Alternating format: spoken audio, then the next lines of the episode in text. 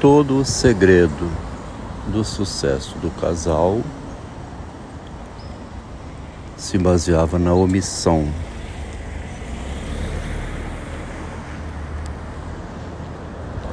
Na omissão do marido, né? A esposa sabia desde o início e jogou com isso. Sabia que faz parte num casamento, no envolvimento afetivo, o marido omitir e a esposa também o que o casal faz para ter sucesso. Qualquer momento que o homem fala algo que desagrada a mulher, imediatamente ela diz: Lá em casa a gente vai conversar sobre isso, tá? É uma ameaça, né?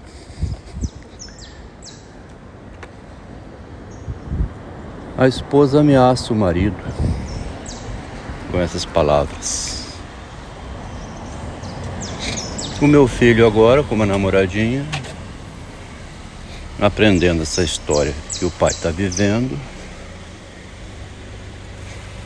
diz ele, engraçado, minha namorada falou isso comigo. Olha, lá em casa vou conversar com você sobre isso. Você falou. Aí ele, no mesmo instante, falou assim: Olha, se for para eu sair com você, para você ficar vigiando o que eu falo, eu não vou sair mais. Respondeu na hora, tá vendo? É um garoto inteligente. Aprendeu que o homem não pode querer levar a esposa para qualquer lugar que seja, se ela vai ficar fiscalizando o que ele diz.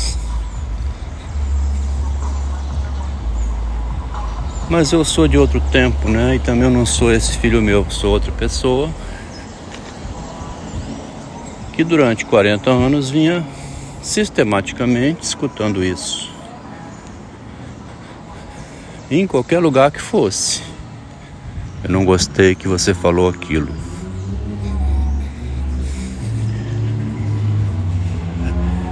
Ela vai então tratando de reprimir, controlar, para ter sob o controle dela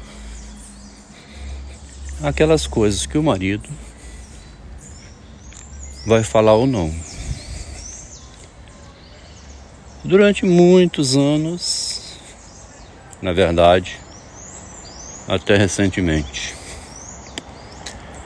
Nunca falei nada. Que ela usou essa estratégia, agora já não era assim. Lá em casa a gente conversa. Era diferente. Em 2003, levou o marido a um tratamento de casal, uma terapia onde não falou lá em casa, não. Falou lá diante de uma psicanalista que lida com doidos, né, uma psiquiatra. As coisas que aconteceu ou que ela escutou o marido falar em casa deu um choque nele na frente da psiquiatra. Aí já não era assim, lá em casa a gente conversa. Aí foi, diante da psiquiatra, eu falei tudo. Coisas da intimidade do casal, um jeito ou outro que a mulher quer controlar o marido, né?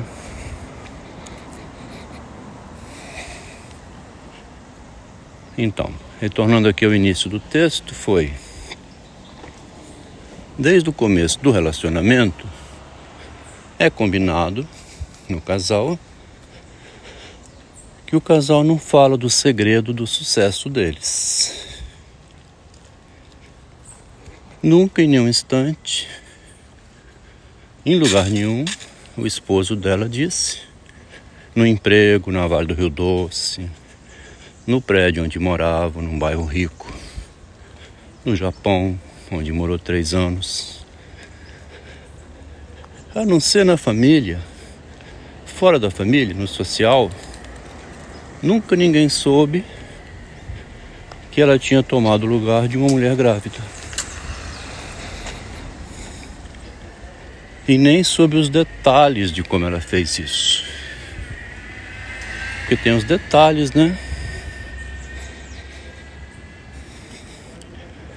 Em abril de 1981, uma mulher grávida com cinco meses de gravidez, apavorada, perdendo o marido, pegou o telefone e ligou. Você não podia deixar meu marido em paz? Você está fazendo engenharia, terminando, mora num bairro nobre, eu moro na periferia, num barraquinho de madeira com ele, tem apenas o segundo grau. Ele terminou a engenharia agora. Olha, quando a minha mãe, me, quando eu nasci, quando eu tinha três anos de idade, e minha irmã um ano, duas meninas, meu pai morreu e minha mãe conseguiu tocar adiante. Você vai conseguir também. Essa fala aqui nunca foi publicada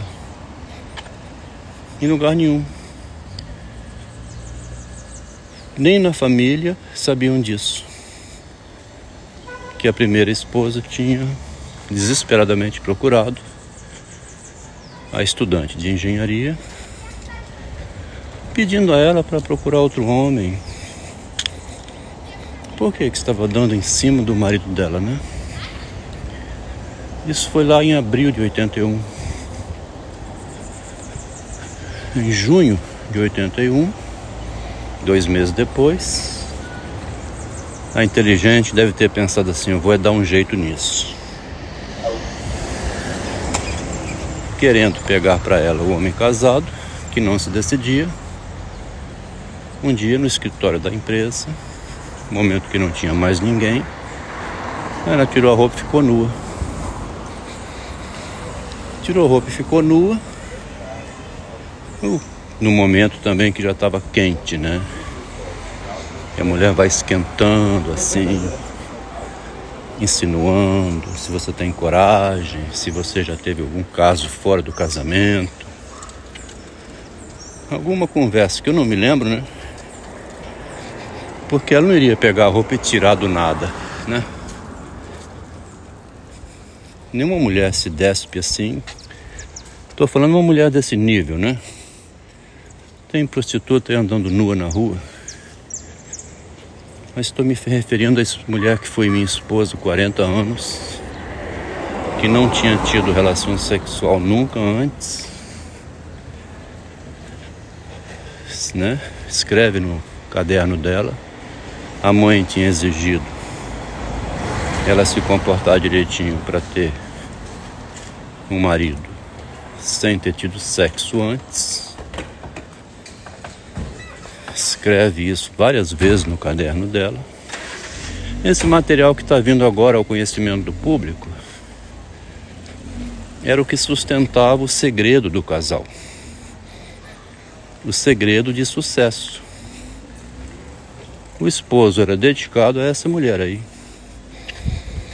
que queria a todo custo esse homem, que lutou por ela nunca revelando nada das estratégias de sucesso do casal.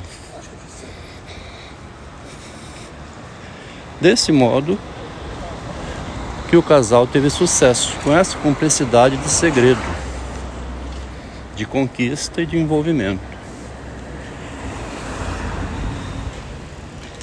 O marido nunca atentou para um detalhe, que era ela ideóloga do feminismo.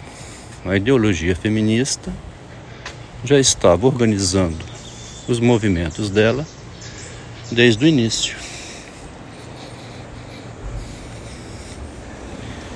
Isso em abril de 81, né? Em junho de 81. E foi passando, nasceu uma filha em agosto de 81.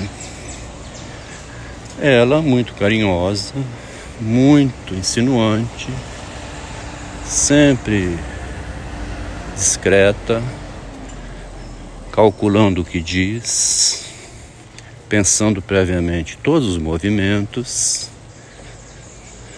tornou-se a melhor amiga daquela mulher de quem tirou o marido. Cuidava da filhinha, parecia assim uma irmã, não parecia uma rival não. Cuidava da filha, se mostrava como a Guiomar na casa da dona baronesa, como Capitu na casa de Glória. Esses personagens que o Machado cria para mostrar como que o envolvimento afetivo conquista qualquer coração. Conquistou todos os irmãos, os cunhados. Era confidente de cada um deles.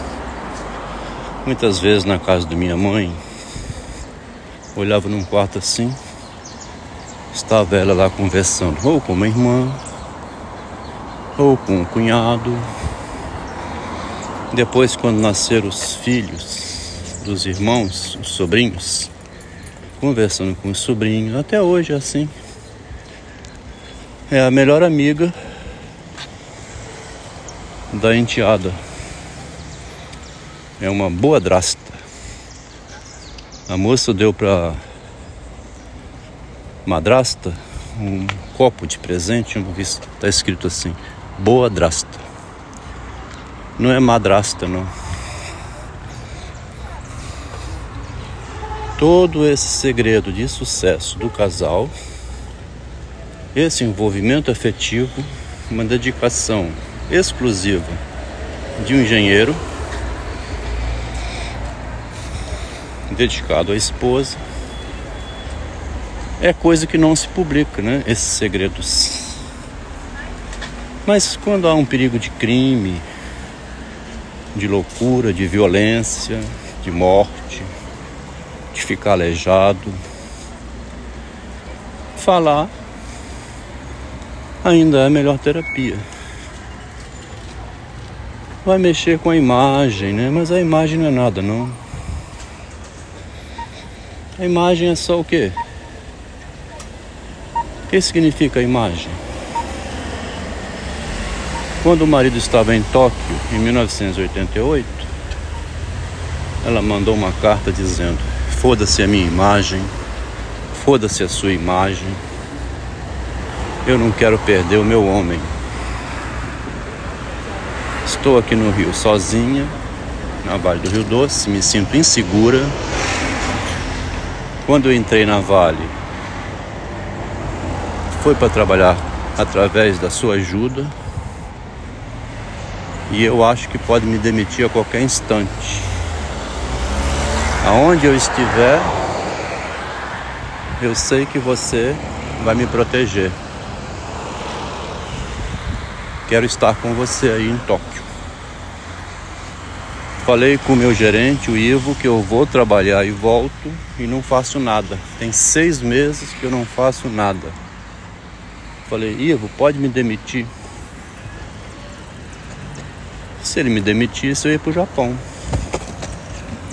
Mas o Ivo disse: ah, com seu marido em Tóquio, com sua mãe em Vitória, sua irmã na Alemanha,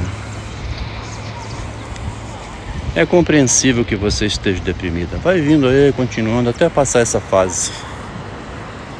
Na verdade, ela pediu uma ajuda a ele, que assim era demitida, tinha desculpa para ir para o Japão. Todas as conversas aqui, né? Esses segredos que estão sendo falados, jamais seriam ditos, porque tinha um compromisso do casal de continuar junto, construindo a vida, mantendo esses segredos. Jamais o marido ia esperar que aos 60 anos de idade, 63, a esposa fosse chamar os irmãos, os cunhados, inclusive dois filhos,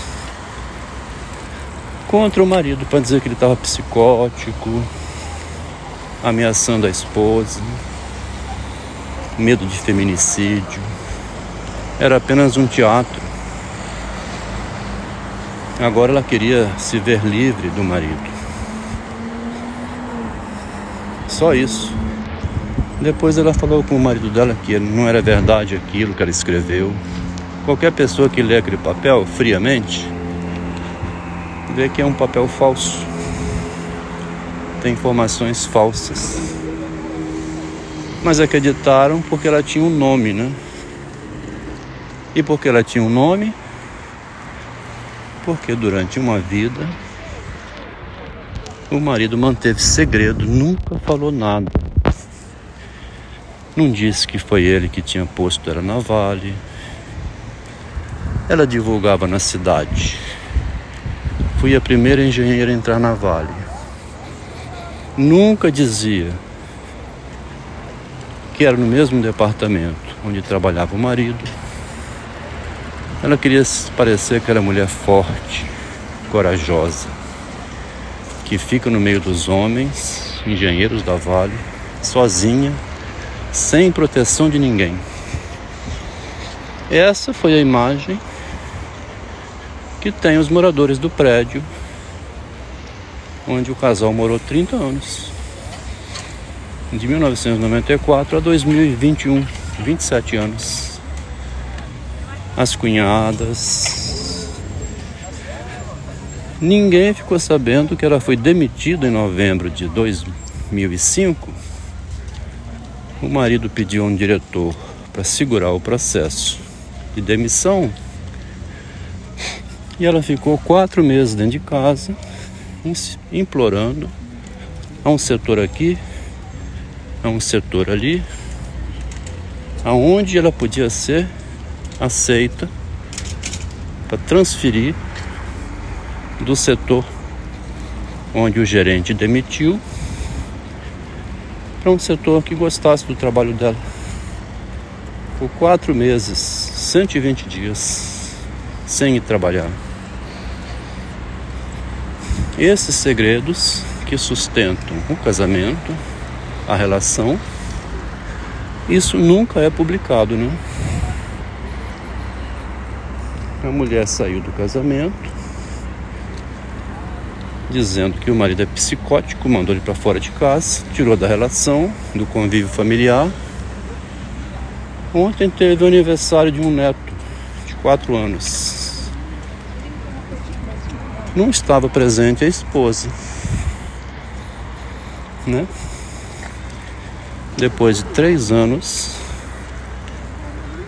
é, resolvi de novo na casa do meu filho participar agora desses encontros familiares que eu tinha me afastado, né?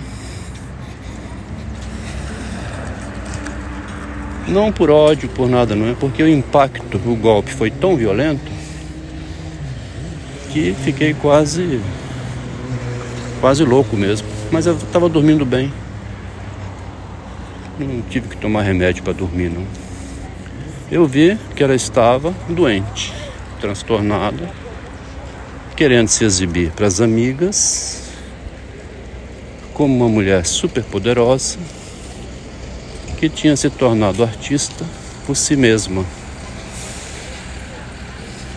negando todo o apoio que o marido deu de 2010 a 2020.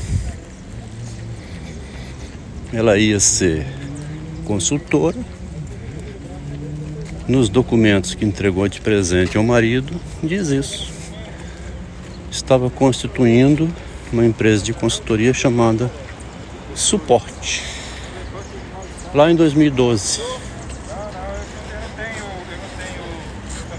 Mas ela sofria muito quando ia dar esses congressos, aulas no IPOG.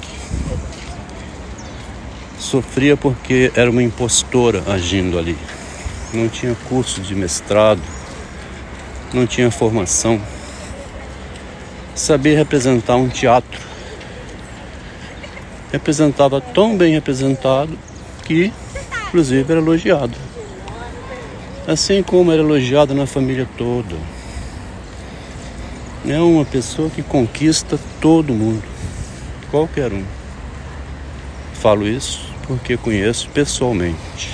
Vi como isso se passava e quem conhece de perto sabe disso. Todos os meus irmãos e cunhados ficaram decepcionados com esse movimento dela. Perdeu todo o convívio familiar ao querer jogar as pessoas contra o marido, o marido resolveu esclarecer tudo e o movimento dela se voltou contra ela mesma. Significa dizer, a manipulação também tem consequências e é um perigo. A pessoa vai manipulando todo mundo E acontece isso. Chega lá na frente, a manipulação volta-se contra ela. É verdade que quem fala aqui não é nenhum inocente, né? Quem fala aqui não é nenhum inocente. O tempo todo estava usufruindo na convivência com essa mulher usufruindo da impostura dela, do modo como ela organizava o ambiente, atraía as pessoas, ia junto dele. Ela sabia o que estava fazendo, tanto sabia que fazia de tudo para agradar o marido. Porque sabia que estava também ligada a ele por esses elementos, o quê? elementos de segredo, né?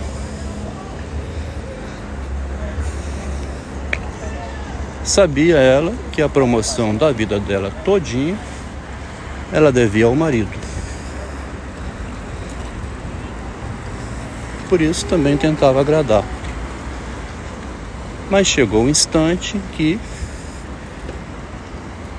ela preferiu aparecer no palanque feminista fazendo discurso social, como Rose de Freitas, como essas que, desse, que fazem discurso em palanque de mulher. Nós temos os nossos direitos, o direito da equidade. A mulher tem que ser respeitada. Começou a entrar na campanha política assim, fora do relacionamento. E como tratamento pessoal, né? Como modo de se acalmar, o que restou a esse homem, agora com 65 anos, foi transformar os 40 anos que viveu em relato. Eles ficam dizendo: vai viajar, Esquece sua mulher. Vai para debaixo do tapete. Abafa tudo. Não fala mais nada. Você fala, as pessoas se voltam contra você. Se voltam não. Tudo é conversa. Saber é melhor do que não saber. Quando o Marcelo explodiu o apartamento e morreu, os familiares dele disseram: ele não deixou nenhum bilhete, não disse nada. Ninguém entende porque ele explodiu tudo e se matou. É melhor esclarecer, não é?